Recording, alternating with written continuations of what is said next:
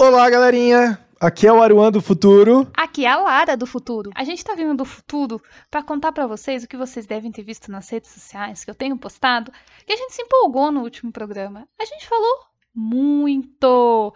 E por essa razão, por essa e outras razões, decidimos fazer dois programas, parte 1 e parte 2, sobre o vida de professor.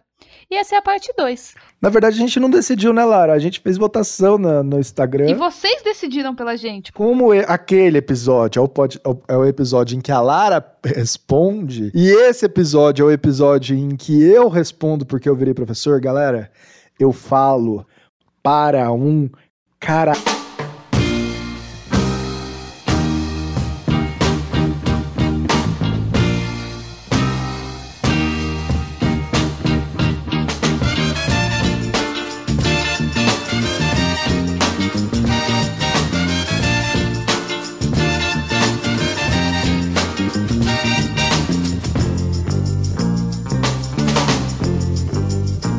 Quando eu me mudei para essa casa, eu fui reformar as tomadas e aí eu desmontei a primeira tomada e uma lâmpada da, da sala não apagava, não, não acendia e a lâmpada da cozinha e do corredor não apagava mais.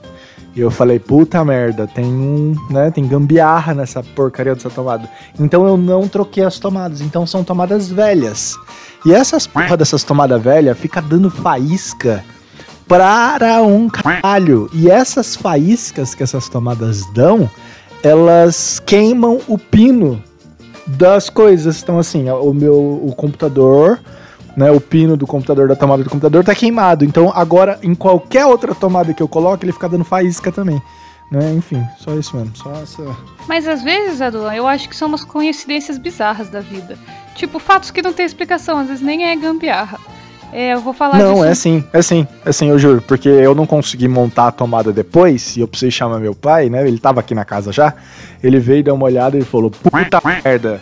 Aí ele conseguiu arrumar pra deixar do jeito que tava e a gente não mexeu. Mas as tomadas são frouxas. Tomada velha é tomada frouxa. Enfim, pode contar seu, sua, sua. Na casa de um conhecido meu, o chuveiro só esquenta se você abre a torneira ao mesmo tempo. Então, se você ligar só o chuveiro, ele não esquenta. Mas se você liga a torneira junto, ele esquenta. E são coisas que eles já tentaram ir atrás, mas é tipo, claramente alguma coisa que não tem explicação. Sabe o que é mais impressionante dessa história? É imaginar como ele descobriu isso. Sim, Né? Que esquisito isso. Mano, imagina, tem que ter duas pessoas no banheiro naquele momento, entendeu? Esse, esse é o primeiro pressuposto. sim, essa é a primeira, a primeira conclusão que se tira. É, não, primeira coisa, assim, tem que ter duas pessoas no banheiro. Bom, gente, eu queria aproveitar esse momento de início do, do nosso podcast para mandar um beijo para uma pessoa muito querida, que é Milena Fernandes. E ela me mandou no domingo uma mensagem super querida pedindo desculpa por encher o saco no fim do, no- do domingo e dizendo que ela tinha acabado de ouvir o podcast sobre professores e que ela amou. E foi inclusive o momento em que ela, minha aluna, comentou que deseja ser professora também. Então que foi super constitutivo para ela e que ela quer logo a parte 2. Milena querida, boa sorte com a sua escolha profissional e aqui está a parte 2 para você. E eu queria também mandar um abraço muito especial para uma pessoa que faz uma leitura muito atenta do nosso podcast, né? Que ele escuta muito ativamente e que sempre tem uma consideração legal para falar, que é o arroba que falou que espera me conhecer em breve, pessoalmente, eu também, que a pandemia passe logo e a gente possa se conhecer. Gente, Montenegro é com certeza um dos nossos maiores fãs, assim, do- de verdade, né? Sim, sim. Obrigada, viu, Montenegro? Suas considerações são sempre muito importantes pra gente e o seu apoio também. Um forte abraço.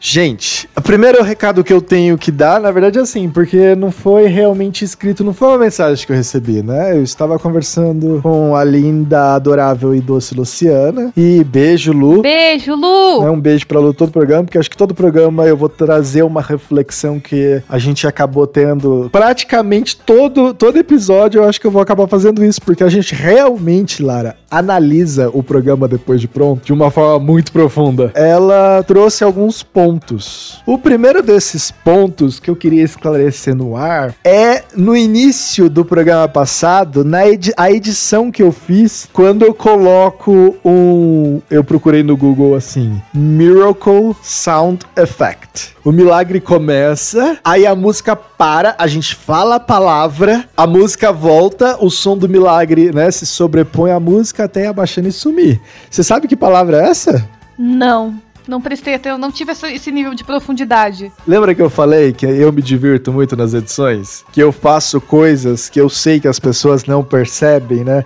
São sutilezas, pequenas aumentadas e diminuídas de volume. Lembra que eu falei isso? Acho que esse é um excelente exemplo. Mas enfim, eu coloquei o sonzinho de milagre em determinado momento da nossa conversa, Lara. Toda vez que eu ou você falava a palavra professor ou professora. Sério? Juro. Mas e aí, né? A, o que que a, a, Luciana, ela entendeu? Eu não, eu não tenho certeza, mas ela entendeu como se eu tivesse sendo irônica, assim. Eu fiz uma piada da primeira vez. Na terceira, ela tava meio puta, falando assim: para de zoar, velho. Professor, não é assim. Mas eu queria deixar claro que eu sabia que seria uma piada interna minha, assim. Eu sabia que ninguém necessariamente ia rir, porque ninguém ia realmente entender o que eu pensei para por aquilo. Que foi, Lara? Queria usar esse momento para dizer que Naquele momento, eu sabia, Lara, que aquele é o programa que em que se debate principalmente o principal assunto naquele programa é a questão da mitificação, da endeusização, da santificação do professor, né? O programa, se você ouvir cada um dos, dos áudios que estão lá, de todas as pessoas que eu escolhi, todas elas tocam no debate sobre a idealização do professor. Eu estou, na minha cabeça, Lara, te fazendo uma provocação direta, só que ninguém sabe porque ainda não aconteceu. Que é, né? Se você tem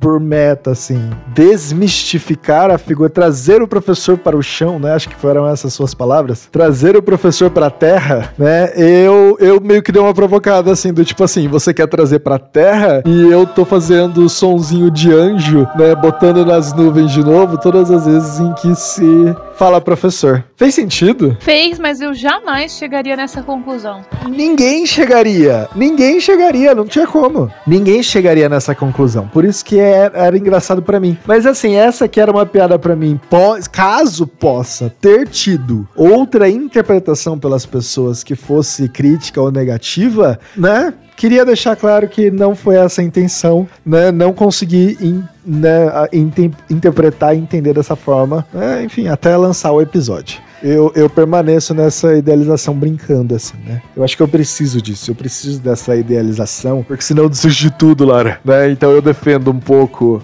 a, a, construir essa idealização, mesmo que seja entre os professores, mesmo que seja por uma figura, enfim.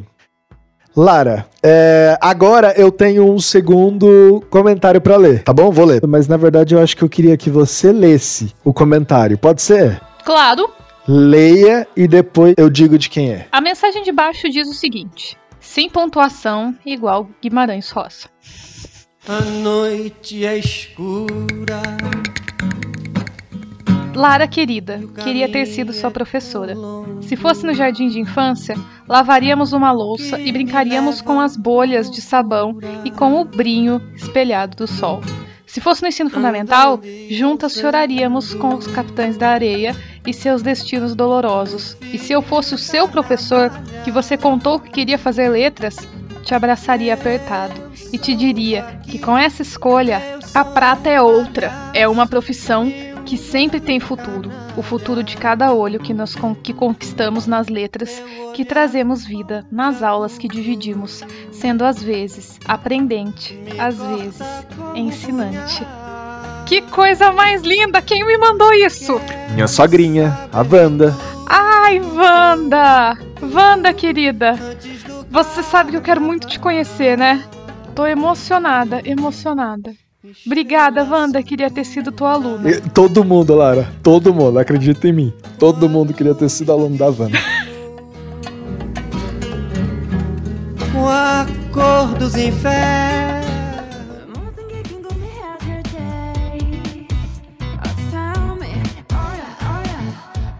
Gostou do nosso programa? Quer aparecer aqui no comecinho? Manda um direct pra gente Comenta lá o que você achou, dá uma sugestão de tema, conversa um pouco, é só interagir que eu te respondo. Eu vou pôr uns K-pop de fundo quando você estiver falando isso, Lara. Tenho certeza que as pessoas vão se identificar. Tá, continua.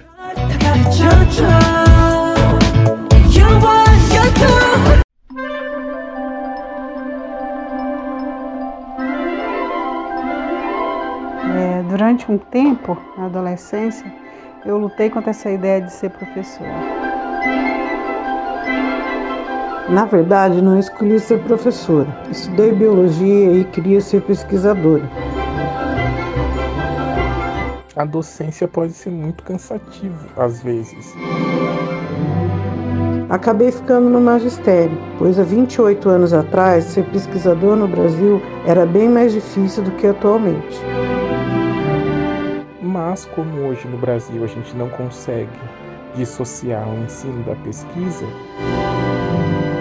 depois eu ressignifiquei o que é ser professor. Minha área de atuação era educação especial, com habilitação e deficiência intelectual. Mas o meu pai mesmo me disse que não, você tem uma missão muito maior do que engenharia. Também o meu pai tinha assim muito orgulho de, né, ele queria muito, sei, não sei, ele achava que ser professor era tudo. E assim, é uma experiência legal, você tem uns alunos legal. Onde ele descrevia tudo que o aluno não sabia, mas a minha pergunta era o que esse aluno sabe. Ser professor é professar e testemunhar o vínculo entre conhecimento e quem aprende e quem educa. Ser professor para mim é desejar que eu possa oferecer para os meus alunos uma acolhida, uma escuta, alguma forma de amparo. Então é um trabalho que demanda criatividade e relacionamento. O que é que fica? Isso eu reflito bastante também. O que é que fica em, o que é que fica em mim o que é que fica no outro, o que é que fica no aluno, seja criança, jovem ou adulto. Toda educação é uma autoeducação. Gosto do que faço. O Einstein fala que educação é aquilo que fica depois que esquecemos o que foi ensinado ou aprendido. Influenciar a sociedade, mudar o mundo, etc, né? Paz mundial, diria Lara.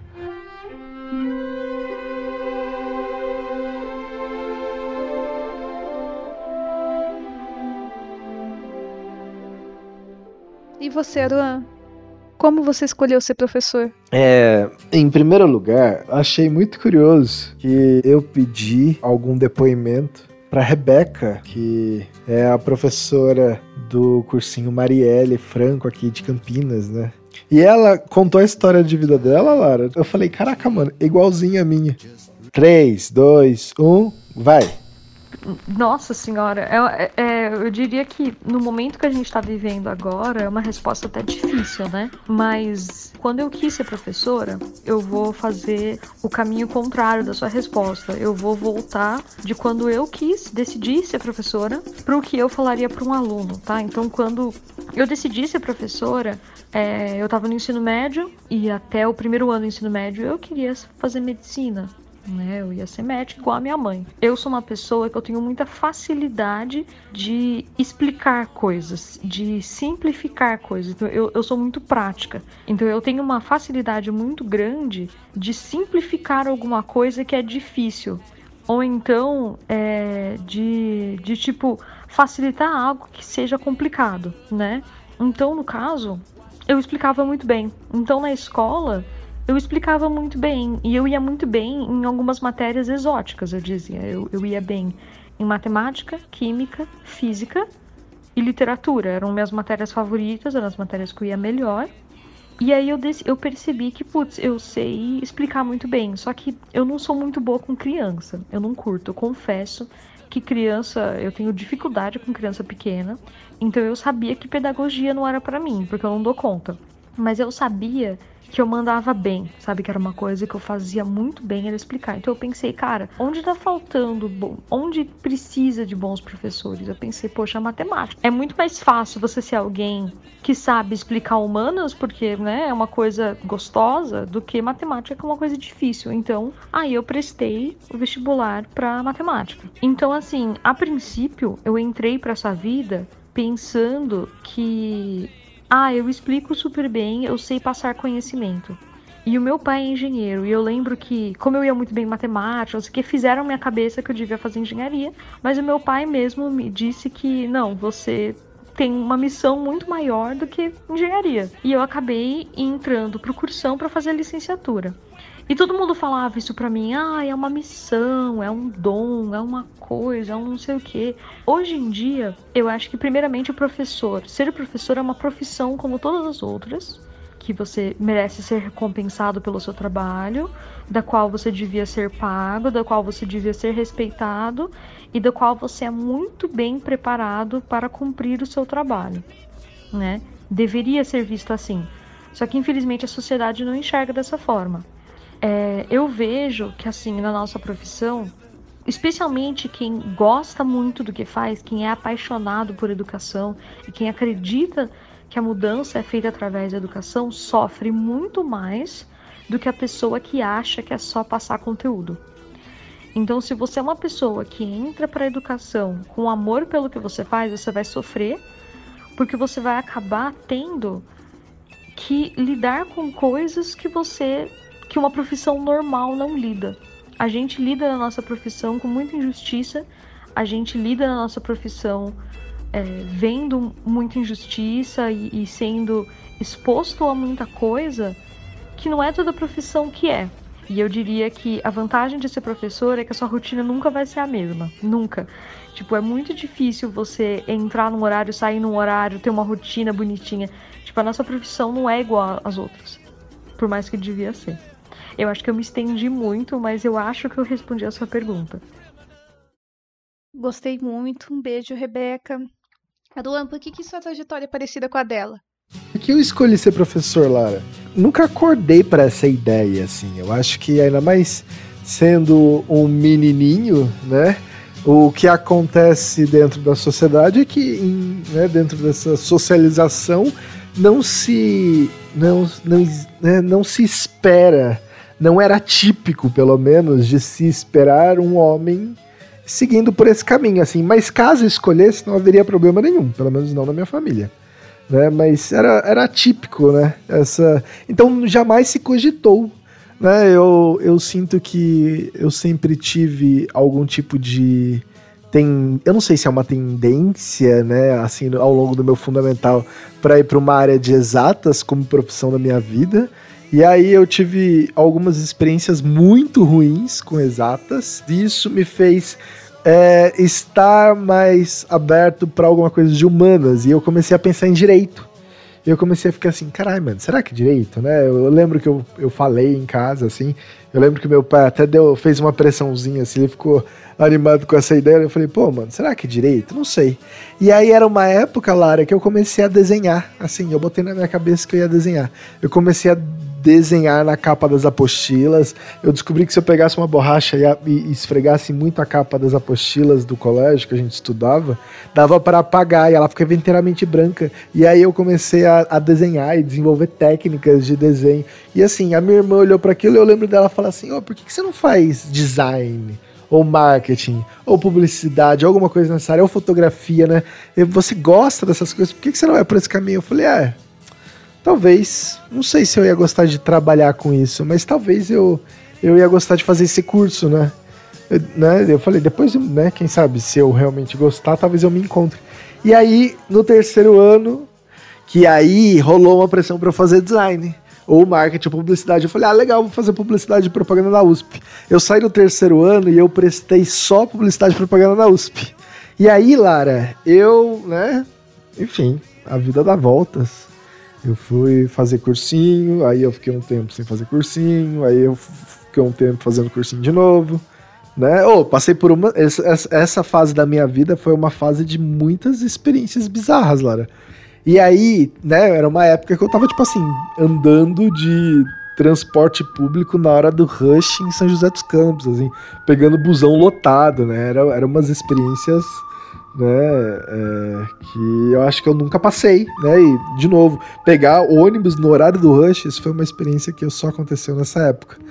E, né, foi assaltado, nossa, meu primeiro assalto, levaram meu MP3 player, Meu segundo assalto, le levaram 40 reais da carteira. Meu ter minha terceira tentativa de assalto, é, o cara me pediu dinheiro, tipo assim, como se fosse um, um pedinte. Eu dei dois reais para ele, ele colou em mim e ele começou a me pedir dinheiro, pedir dinheiro, pedir dinheiro, me seguindo pela cidade nove e meia da noite, centrão da cidade, né, nove e meia da noite, e eu tentando voltar para casa. É, é, tem, tem, tem histórias, tem histórias que eu não sei nem eu acho que nem vou pôr no ar. Mas, e aí, Lara?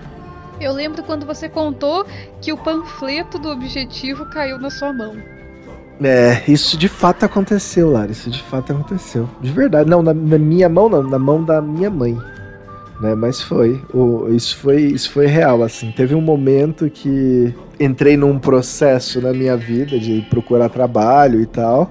E aí, literalmente, o vento trouxe lixo na rua de casa no momento em que minha mãe estava abrindo o portão. E um desses panfletos que estava ali voando era propaganda do objetivo de prova de bolsa. Minha mãe falou assim: você vai lá. Eu falei, ah, mano, o que, que, eu vou fazer lá? Na época você fala, nossa, não passei no vestibular, eu sou a pessoa mais burra desse mundo. E eu falava, mano, dela, vai lá pra essa prova. Por quê, mano? Né? É prova de bolsa, não vai adiantar de nada, a gente não tem grana para pagar isso.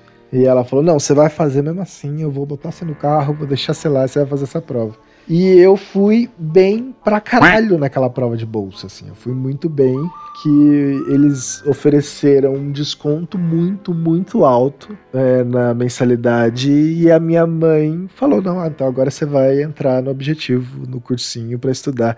E esse período, esses seis meses, Lara, é, foram seis meses em que eu, já tinha passado por uma punhada de perrengue, né? Tô, a, assumido muita responsabilidade, já era outra pessoa, assim, nessa altura. E aí foi uma época que eu começava, né? A, a aula era toda de manhã e à tarde eu ficava no cursinho estudando. E aí, né, a gente fez alguns amigos e a gente acabou formando um grupo.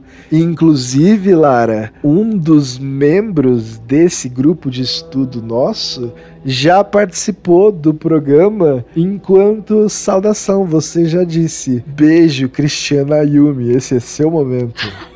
Ela fazia parte desse grupo de estudo. Ela participava. E a gente começou a estudar, né, nessa, com essa galera. Tipo assim, eu lembro que né, tinha alguém que mandava muito bem em biologia, tinha o João que mandava muito bem em praticamente tudo, mas ele era muito bom em exatas, né? Que o Tiago, que era muito focado em exatas. Né, era um grupo de pessoas que a gente começou a sentar para estudar junto e realmente estudamos juntos. É, muito legal, assim. Foi um grupo muito, muito engraçado, assim. A gente saía para beber, era muito, muito engraçado com, aqueles, com aquele, aquele, grupo. Aquela sala de aula era uma sala de desajustados, assim. Era louco, pessoas loucas naquele, naquele lugar. E foi muito legal, porque foi um espaço em que eu fiz amizade com praticamente todos os professores naquele cursinho. Todos aqueles professores, eu tenho certeza que no final daquele ano, Lara, se eu chamasse todos eles, ou um por um, para sentar e beber uma cerveja, a gente ia e a gente ia, tipo assim, como broderagem, sabe? Como amigos. Eu estabeleci uma relação muito legal com os professores. Foi as primeiras vezes que eu participei de um sarau. Nossa, Lara, foi nessa época que eu quase participei de um filme. Né? Provavelmente eu já te contei essa história do processo seletivo para ator. E aí, o que acabou acontecendo foi que nesses grupos de estudo, eu cheguei a preparar aulas, eu organizava aulas. Do, tipo assim, alguém chegava para mim e falava assim: Aruel, o que, que era mesmo sobre Revolução Americana? Eu tava em dúvida sobre isso. E eu sentava lá e eu estudava e eu organizava e eu criava uns cartõezinhos e eu sentava e eu explicava. E eu ficava, tipo assim, uma hora, duas horas explicando um conteúdo inteiro de tudo aquilo que eu sabia, de tudo aquilo que eu já tinha estudado, porque né, eu adorava estudar história, né? Eu tive excelentes professores que me inspiraram muito a gostar de história. Né? Inclusive, beijo Braulio. Nossa, Braulio foi o professor, Lara, que gravou meu primeiro CD de Sepultura.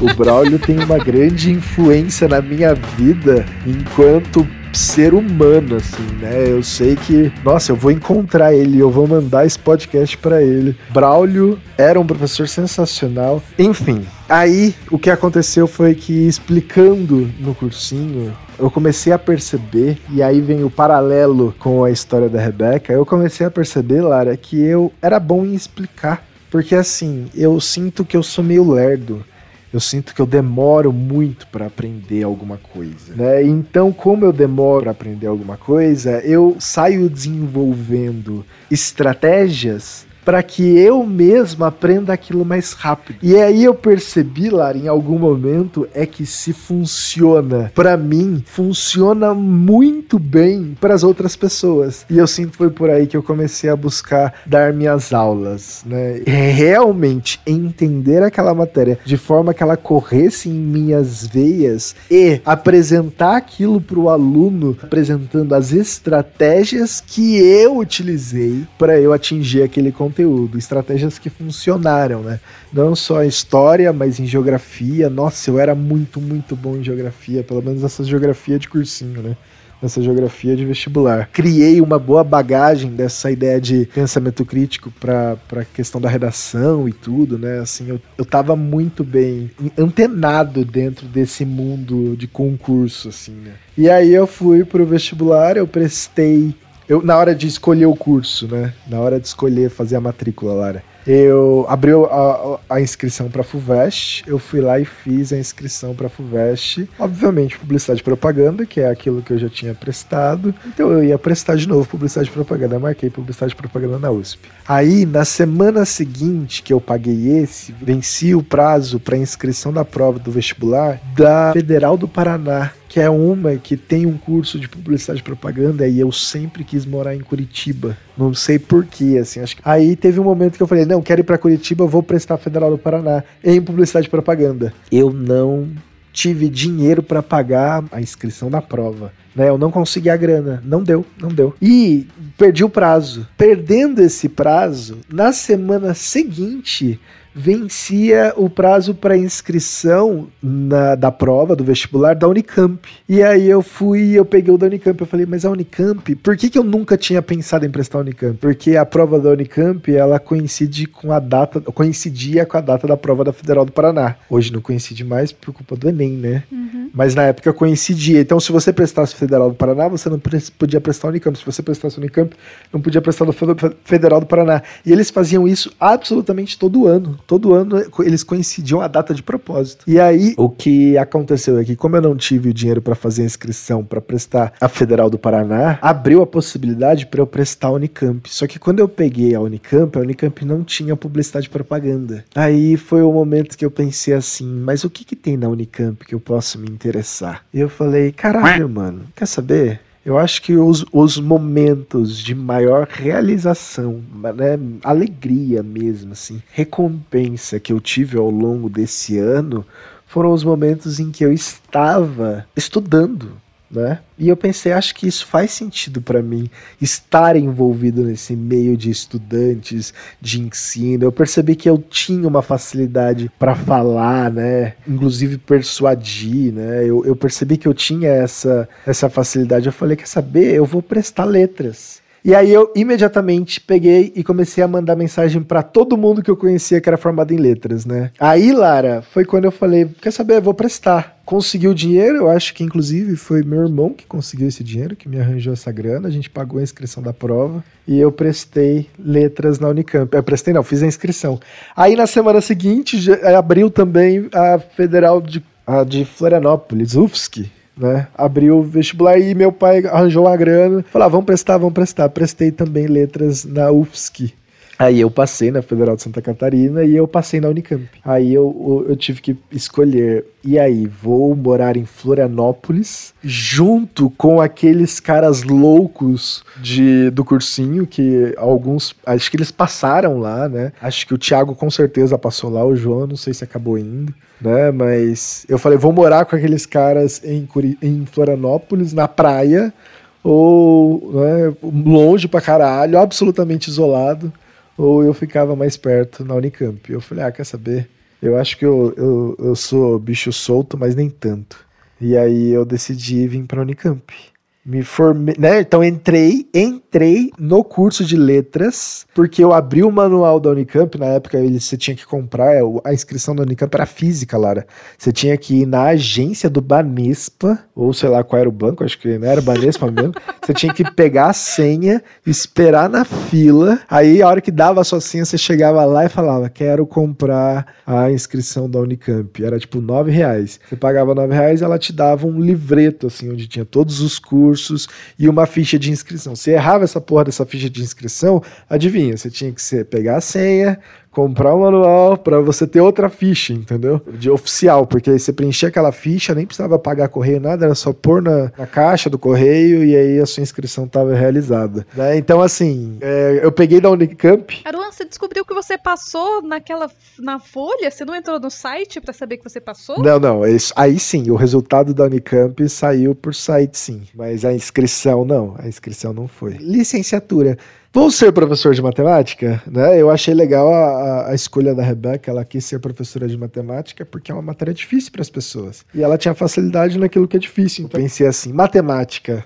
Ah, pode ser, mas sei, parece meio, meio monótono. Entendeu? É, tá bom, física, tá bom, é interessante, mas tem a matemática na física, né? Não, não, não é o interesse. Eu não sei, enfim, história, geografia. Eu falei, quer saber? Letras, porque letras tem, entre aspas, a racionalidade da matemática dentro das análises sintáticas e tem a questão da poesia e da arte, né, e da história dentro da literatura. Né? Eu falei, nossa, eu consigo juntar dois mundos e vai me permitir falar sobre coisa para um caralho. E Lara, esse podcast deixa bem claro como a gente é capaz de falar coisa para um caralho. Eu acho que isso é uma característica dessa nossa profissão. Né, a gente nem começou a parte de vida de professor e a gente já gravou uma hora e quinze. E aí, Lara, eu olhei para todos e falei letras, é isso aí. Entrei no curso, tu fiz todas as matérias pensando como eu vou ensinar isso. E assim, um dos momentos auge para mim, assim, foi numa matéria da Marilda, Marilda Cavalcante, de LA. E na matéria dela, que ela trouxe um debate sobre o ensino de surdos, né? Só teórico, nada de libras nem nada. Né? A gente pensando a diversidade na sala de aula e tudo. E o final da disciplina, a gente tinha que apresentar um trabalho que era, tipo assim, livre, né? Um paper que eles falam, né? Tipo assim, um... apresenta uma pesquisa aí, apresenta uma reflexão. E eu, Lara, na época, eu decidi fazer um, um trabalho sobre o Twitter. E eu basicamente, dentro da ideia do preconceito e tudo, e a questão do lidar, o que eu propus para o meu trabalho era apresentar no Twitter, usar, é, buscar no Twitter a hashtag é, maldita inclusão digital ou orcutização abrir o Twitter naquela época e digitar essas palavras-chave e aí analisar como o preconceito está diretamente atrelado a, a, esses espaços, né? O que é essa figura, né? Por que não pode ter a foto das pessoas tomando banho na caixa d'água? O que, o que é de tão ofensivo, né? Porque, porque essa imagem,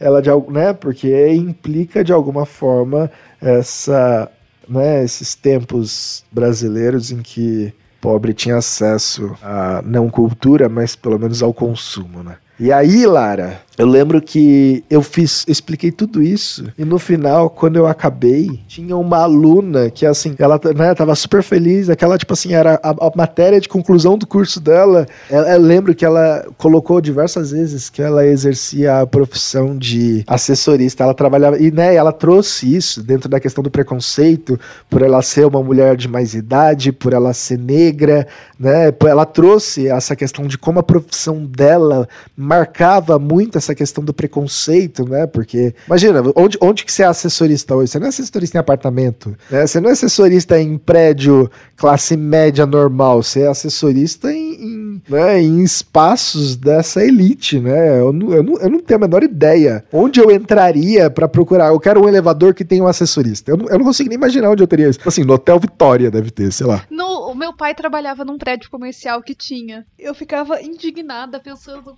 naquela pessoa, tipo, o quanto enjoo ela deve sentir o dia inteiro.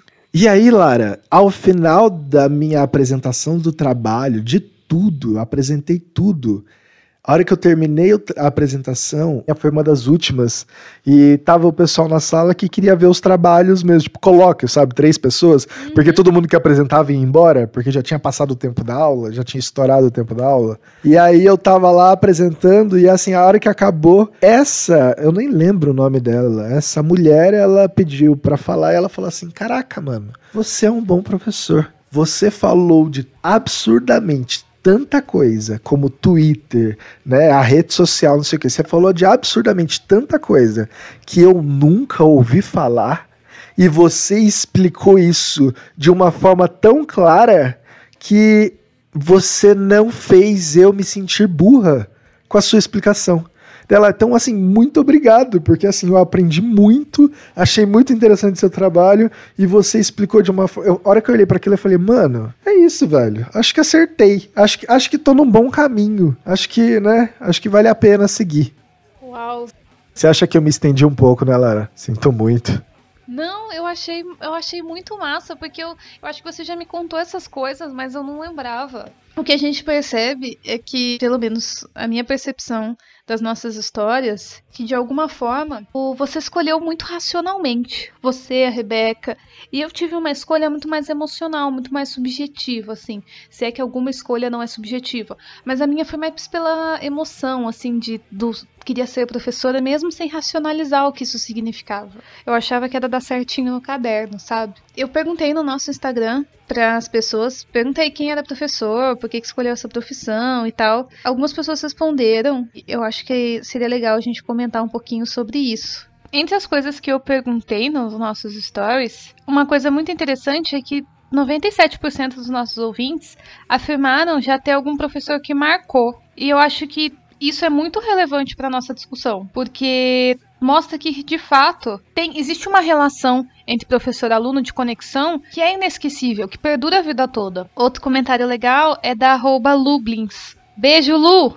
Em que ela fala que um bom professor é quem é capaz de favorecer, ao exercer o seu papel, que o aluno explore os seus potenciais. A arroba beijo Verônica, fala outra coisa que eu acho muito legal, que a gente comentava muito durante faculdade que o bom professor pra gente era um professor organizado, que preparava as aulas, cobra lições e é coerente nas avaliações. Porque a gente costumava se irritar bastante com aqueles professores mega desorganizados. Só que ela coloca numa outra resposta mais afetivo com os alunos e que faz o conteúdo ter sentido. Então veja, mesmo na nossa nosso olhar super. Ah, eu quero um professor organizado. A gente amava ter aula com aqueles professores que entregavam o cronograma das aulas do semestre inteiro na primeira aula, com a leitura que ia ser feita, tudo direitinho. Mas de que adianta isso sem afetividade, né? E a arroba Beatriz Moreira falou que o bom professor, antes de mais nada, respeita a individualidade de cada aluno. Tem gente que foi por acaso, tem gente que sente que estava em mim há bastante tempo, como um perfil autoritário e controlador. Esse, o que, que você acha sobre professor tem perfil autoritário e controlador? Eu acho que não, Lara. Porque você começa a perceber que em determinados cenários a gente consegue estabelecer relações de aula em que o perfil autoritário, para passar o conhecimento, ele não se faz necessário. O espaço da universidade, por exemplo, né? É, por mais que houvesse uma conversinha paralela em algumas situações, né? A grande maioria ali eram pessoas adultas ou quase adultas, responsáveis, entendendo aquele espaço como um espaço de, enfim, respeito de alguma forma. Então eu acho que o espaço da universidade é um desses espaços interessantes. E aí você fala, mas eu não quero seguir o espaço da universidade enquanto professor acadêmico. Ué, você pode seguir o espaço da universidade enquanto professor de língua portuguesa, de gramática, né? É possível. E assim, não vai ter barulhinho de, né, baguncinha de não vai ter. Não é um espaço em que esse tipo de situação acontece. Mas vamos supor que você não. Eu acho que estamos falando sobre escola enquanto ensino fundamental e médio. Né? Eu acho que é muito interessante, Lara, você, se você puder, na sua vida, assim, se você fala, não, quero ser professora, eu acho que isso é para mim, eu fortemente recomendo, Lara, que você faça um curso de pedagogia e você tenha a experiência de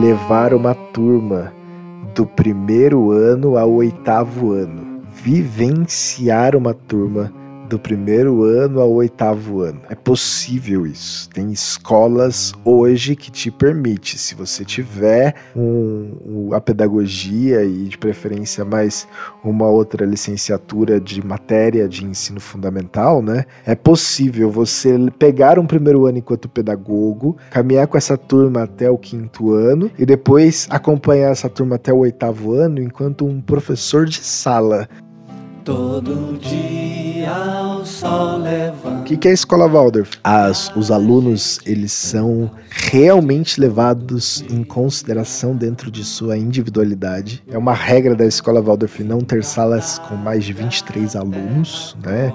É claro que existem, existem exceções, situações e situações, mas né, todo, se você está com mais do que isso, você sabe que você está com mais do que você devia. Dentro de uma escola Waldorf, por exemplo.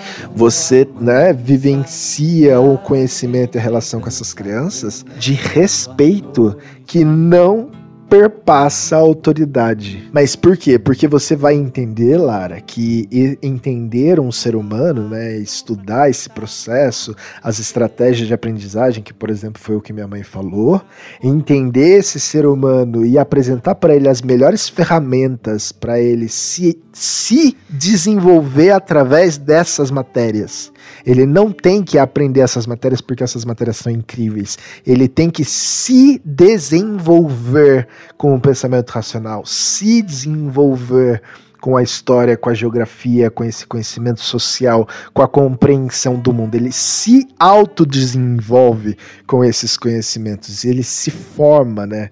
A si mesmo com esses conhecimentos. E isso é muito interessante da gente pensar que quando você começa a estudar esses alunos dentro dos seus processos e das suas fases de aprendizado, você entende o que deve ser ensinado em cada ano e o que deve, né, o que como se trabalhar isso para aquele melhor perfil, para aquela melhor turma, para aquele melhor cenário. Eu queria, Lara, te mandar mais um áudio. Esse não é tão longo, eu lembro, eu acho. Posso, posso te mandar mais um áudio, Lara? Claro, claro. 3, 2, 1. Vai. Vai.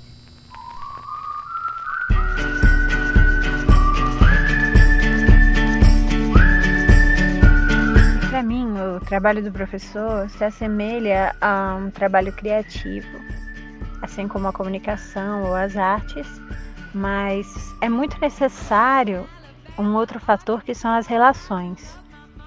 Então, é um trabalho que demanda criatividade e relacionamento, uma atenção aos relacionamentos entre alunos e como isso influencia na educação e no relacionamento professor-aluno e alunos-professor.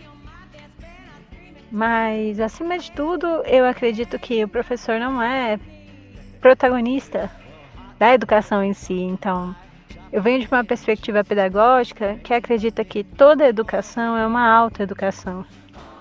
Então, na verdade, é o próprio aluno que faz seu processo de aprendizagem, seu processo de formação. O professor, então, é uma pessoa integrante desse ambiente que favorece ou não a exploração desses potenciais de cada aluno. É muito importante que ele favoreça, então, quem é o professor que favorece que o aluno explore seus potenciais, certo? Entendendo esse papel relacional e de criatividade e de favorecimento para que a aprendizagem e a educação, que é a formação pessoal também do aluno aconteça, esse é o bom professor, na minha visão.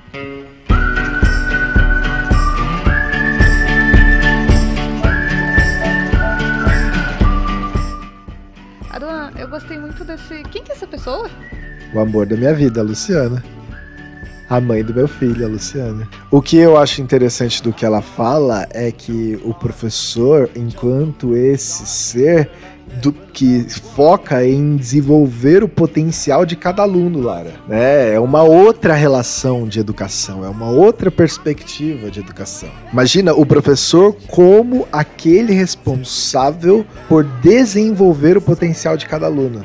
Isso, por que, que, né, por que, que é o mesmo professor do, né? Lembra no, quando você falou que você queria, né, no segundo ano quer ser professor de segundo ano. No terceiro ano, quer ser professor de terceiro ano. Isso é possível. Você pode ser essa pessoa. Você vai ter uma relação extremamente íntima com cada aluno e com a, os, com a família desses alunos. Você vai saber de tudo. Você vai ser praticamente um membro da família. É uma outra relação absolutamente afetiva, absolutamente intrínseca, né? Que preocupado com o conhecimento é o mínimo, é preocupado com o desenvolvimento da pessoa, não importa o quanto de conhecimento ela vai adquirindo ou não de alguma forma. Sim, eu achei isso muito legal. E eu acho muito bonito. Eu tenho muita vontade de fazer o curso de pedagogia Waldorf, de pedagogia também. Eu gostaria muito de verdade de fazer isso, porque você sabe né? E muitas das pessoas conversam comigo que eu tenho uma relação esquisita com a autoridade. Eu tenho dificuldade de lidar com isso. E é tipo colocar um dedo na minha ferida de professora, sabe? Que talvez eu tenha dificuldade, sabe? Aquela história de eu mostro os dentes demais. Vários professores, colegas professores já me falaram isso. Que eu, que eu sorrio muito. Que eu tenho uma relação, às vezes, de muita proximidade com os alunos. Que faz que eu, com que eu perca a minha autoridade. E assim, eu já ouvi diversas questões sobre isso. Já ouvi muita gente falando sobre isso. O, esse áudio que você vai ouvir é da Wanda. Beijo, tá? Wanda. Sa beijo, Wanda. A Wanda respondeu pra gente. E é muito interessante, é, Lara, que eu acho mesmo que esses três áudios que ela mandou pra gente, eles dialogam completamente com tudo que você acabou de falar. Com toda a reflexão que você acabou de fazer. Tenho certeza que ele vai dialogar muito bem com você. Vai.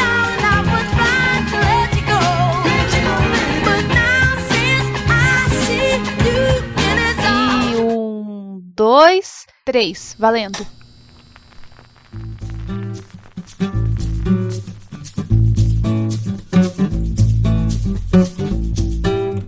O que é ser professor para mim?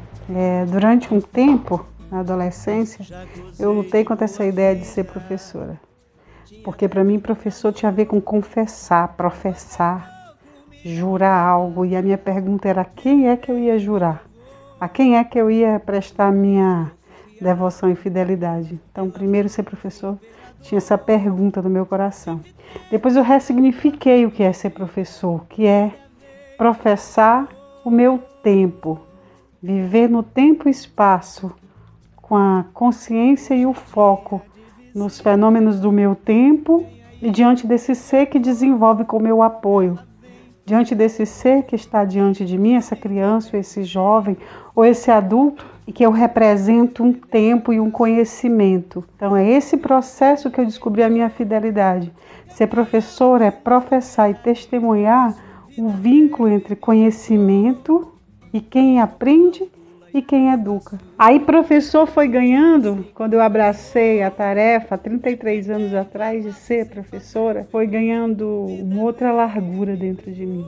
Aí eu cheguei no conceito educadora, educação. Tão bonito ampliar nesse sentido, né? O Einstein fala que educação é aquilo que fica depois que esquecemos o que foi ensinado ou aprendido. O que é que fica? Isso eu reflito bastante também. O que é que fica em mim o que é que fica no outro, o que é que fica no aluno, seja criança, jovem ou adulto, que nos une do conhecimento dessa época, o que é que nos traz para essa tarefa específica. Como eu trouxe essas duas dimensões né, do professor e do educador, eu não podia deixar de trazer também, que é outra reflexão que eu faço, é sobre o mestre.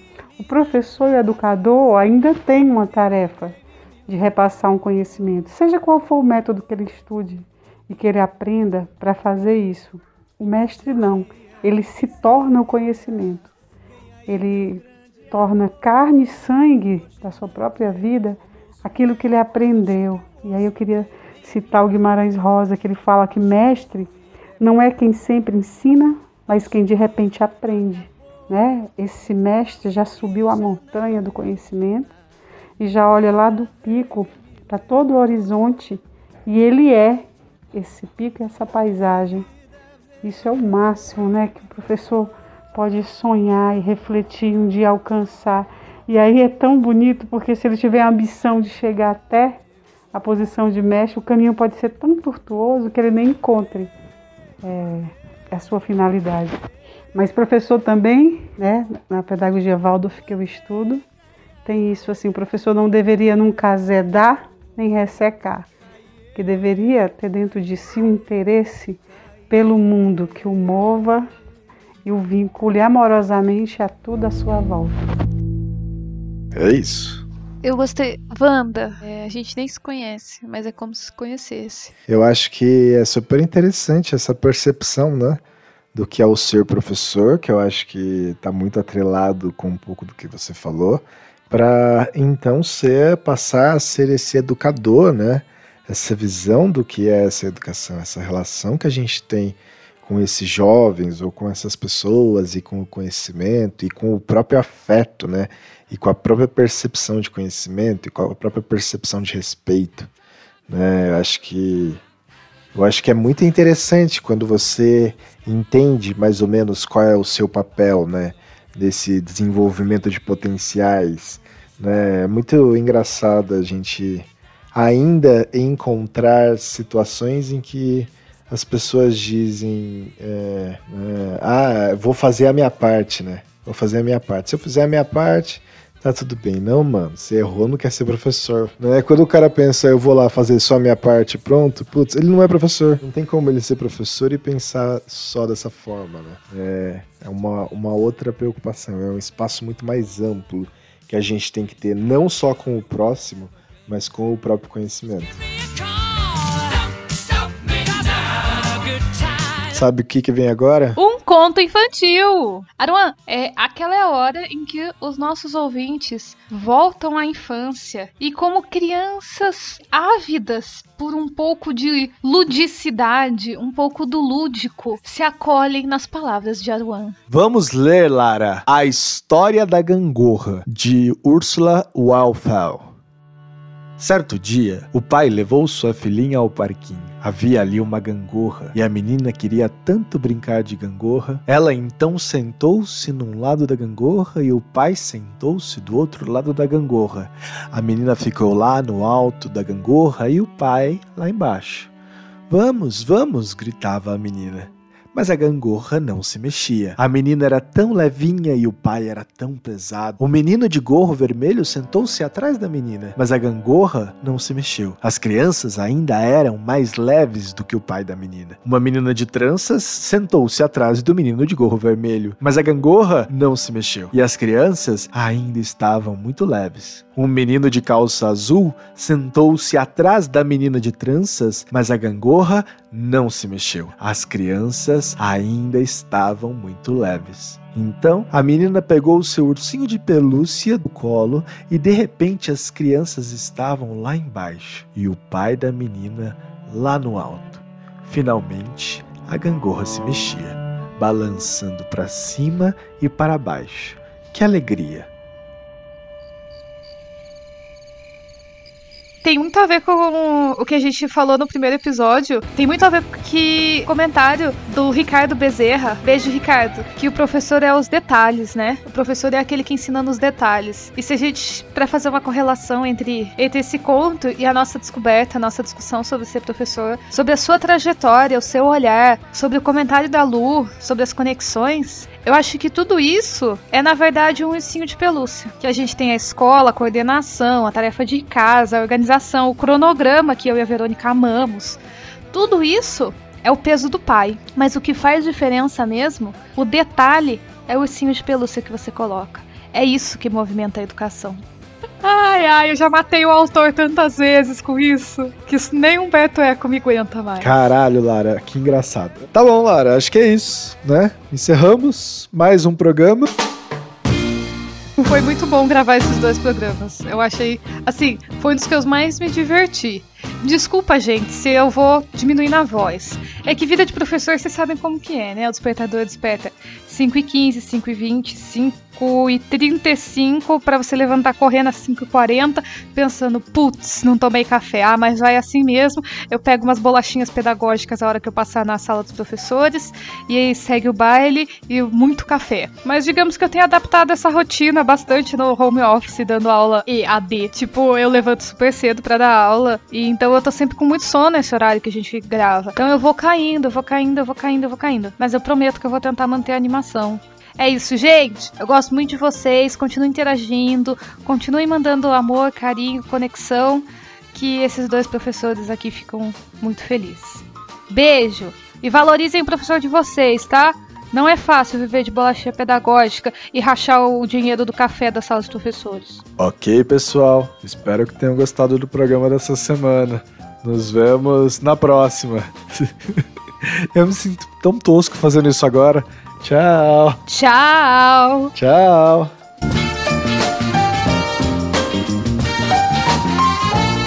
Lá, deixa eu contar uma historinha. Acho que vai até entrar de pós-crédito, não sei, mas vai lá. É, uma vez eu cheguei pro Gaspar, pro meu filho, e falei assim: Gaspar, o seu pai é professor, a sua mãe é professora, a sua avó paterna é professora, sua bisavó paterna é professora. Gaspar, um de seus avós é professor. A sua avó materna é professor. O seu tio trabalha numa escola. Gaspar, você vai ser professor? E ele respondeu, e rindo: Eu acho que não. Menino sábio. Um dia eu estava lavando a louça com meu aluno, né? Lá no meu jardim a gente faz todas as atividades domésticas, fazemos as refeições, depois a gente lava a louça. Um dia eu estava lavando a louça com um aluno de seis anos e ele olhou para mim e perguntou: Wanda, você trabalha? Aí eu olhei para ele, achei engraçado, mas ele estava falando tão sério que eu falei: Eu trabalho. E ele, não contente com a minha resposta, ainda perguntou: Aonde? Aí eu falei para ele: Aqui. É mesmo, Wanda? E você faz o quê? Ah, eu achei demais essa resposta. Eu falei para ele: Eu fico aqui com vocês. Esse é meu trabalho. Ele continuou, baixou a cabeça, mas aquela resposta também não satisfez. Seis anos, esse pensar nascendo, né? Essa modificação, a metamorfose do processo cognitivo todo em ação. Aí ele falou: E você estudou para isso? Estudei, meu querido, eu estudei, né? Aí pensei em todos os anos de estudo, especialização, todos os cursos que eu dei, que eu fiz, mas não falei nada. Ele falou: Estudou o quê? Eu falei: Ah, eu estudei criança. Ele disse: Wanda, você é muito engraçada. Você sabe, né? Criança ninguém estuda, criança a gente olha e vê. Acho que aí eu me tornei realmente professora quando eu entendi isso.